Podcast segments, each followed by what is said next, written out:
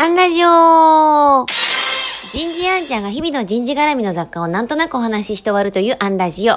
今日は、家政婦が、あ、違う。コンサルタントは見た。こんなテーマでお話ししてみようと思います。えー、お盆真っ只中でしょうか。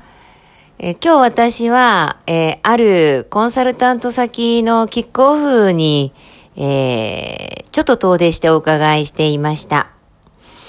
まあ、キックオフということもあって、プロジェクトメンバーだったり、人事以外にも、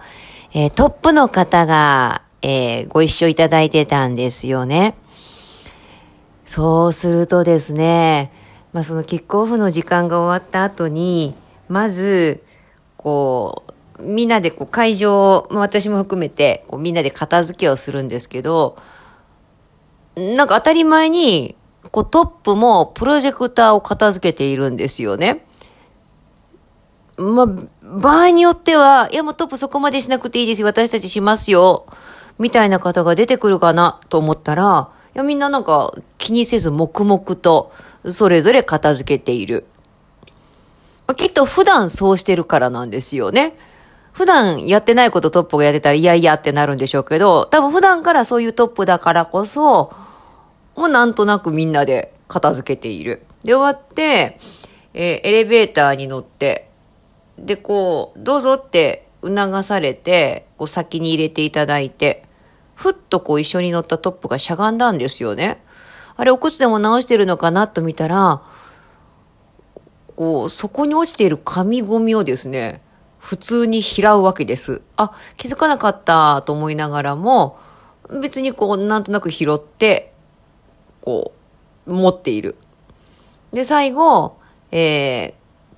駅まで、えー、送ってくれる、えー、こう、車を待っている間も、ニコニコとしながらトップが、えー、いてくださって、こう、最後、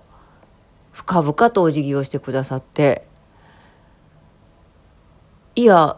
あの、これ聞いている皆さんにしたら、こう、いや、当たり前ですよっていう方もいらっしゃるかもしれないんですが、なんかそのトップの姿も素敵なんですけど、そこに一緒にいる方々が普通なんです。でもまさに普通なんです。きっと本当にいつものトップの姿なんですよね。もちろん同じような行動を取られる皆様方でああ、このプロジェクトはきっとうまくいくなと思いながら、